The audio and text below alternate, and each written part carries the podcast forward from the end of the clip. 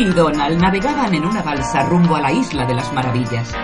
La isla estaba a solo dos kilómetros de la costa y era un lugar habitualmente lleno de turistas, pero Mickey y Donald fingían que se hallaban lejos de la civilización, viviendo una gran aventura.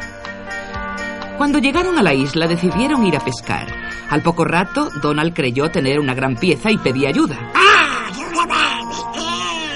¡De momento, Donald, lo que has pescado es tu ropa! Decidieron explorar las maravillas de la isla. Comenzaron entrando en una misteriosa caverna donde los pasos y la voz eran repetidos por el eco, por lo que Donald pensaba que había gigantes.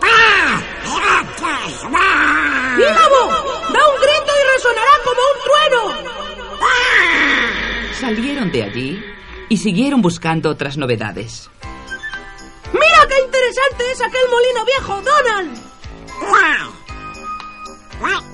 ¡Es un molino antiguo movido por agua! Donald creía que era una máquina. No es una máquina rara, Donald. El agua al correr hace mover la rueda y la rueda a su vez hace el trabajo. Luego vieron una cabaña que estaba encima de un árbol. Debía haber algo extraordinario, porque entraba mucha gente a visitarla. Es uno de los lugares preferidos de los turistas. ¿Sabes? Desde la cabaña se divisa toda la isla. Mientras Mickey miraba el paisaje desde el balcón de la cabaña, Donald desapareció. Mickey le llamó. ¡Donald! ¡Donald! ¿Dónde estás? Donald no podía responder porque no estaba allí. Mickey entonces atravesó un puente colgante y tomó el camino del castillo de rocas. ¡Qué maravilla! ¡Si parece un castillo! Y pensar que todo esto son piedras naturales. Donald no tiene ni idea de lo que se está perdiendo. ¿Quién sabe? Quizá esté escondido en aquel fuerte de madera como los del antiguo oeste que se ve en el valle.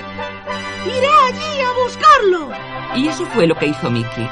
Pero al llegar junto a la entrada del fuerte, en vez de a Donald, se encontró a otro amigo.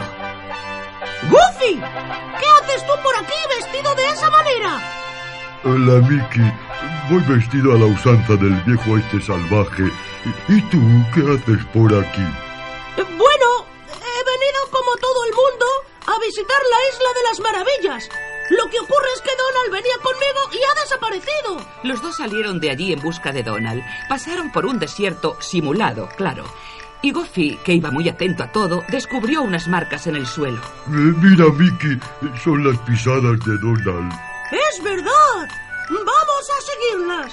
Siguieron las huellas durante un largo trecho, hasta que Goofy, parándose de pronto, gritó muy asustado.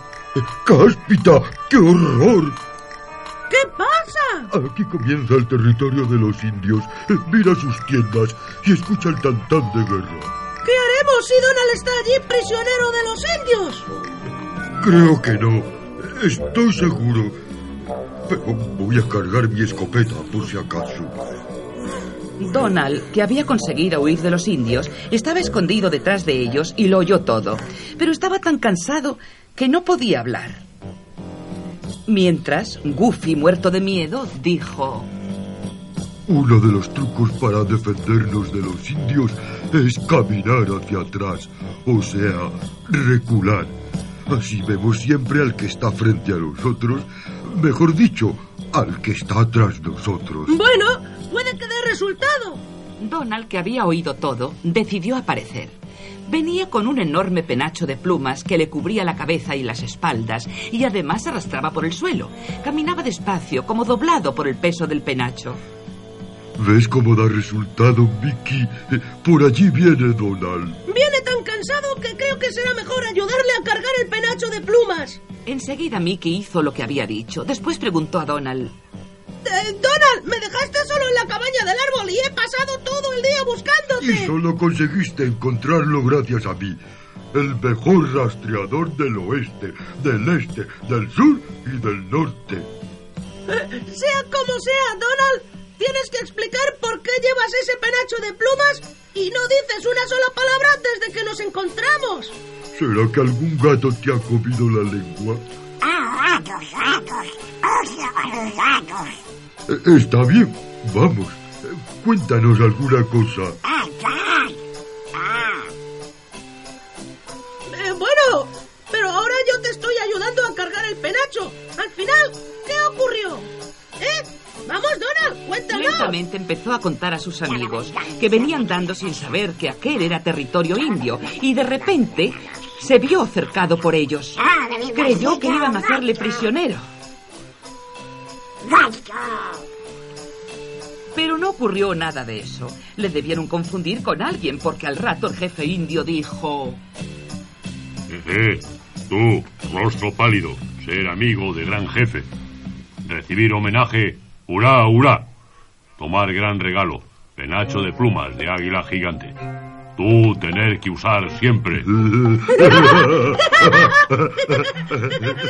Ahora tendrás que llevar siempre encima ese penacho de plumas. Me da mucha pena. ¡Pena! Yo no siento pena. Al fin y al cabo son solo plumas. Y no hay cosa más apropiada para un pato que usar plumas.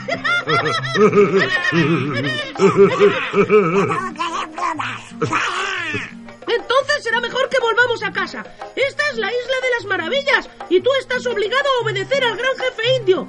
En Patolandia podrás volver a ser Donald, solo con tus plumas, sin las plumas de águila. Ah, ah.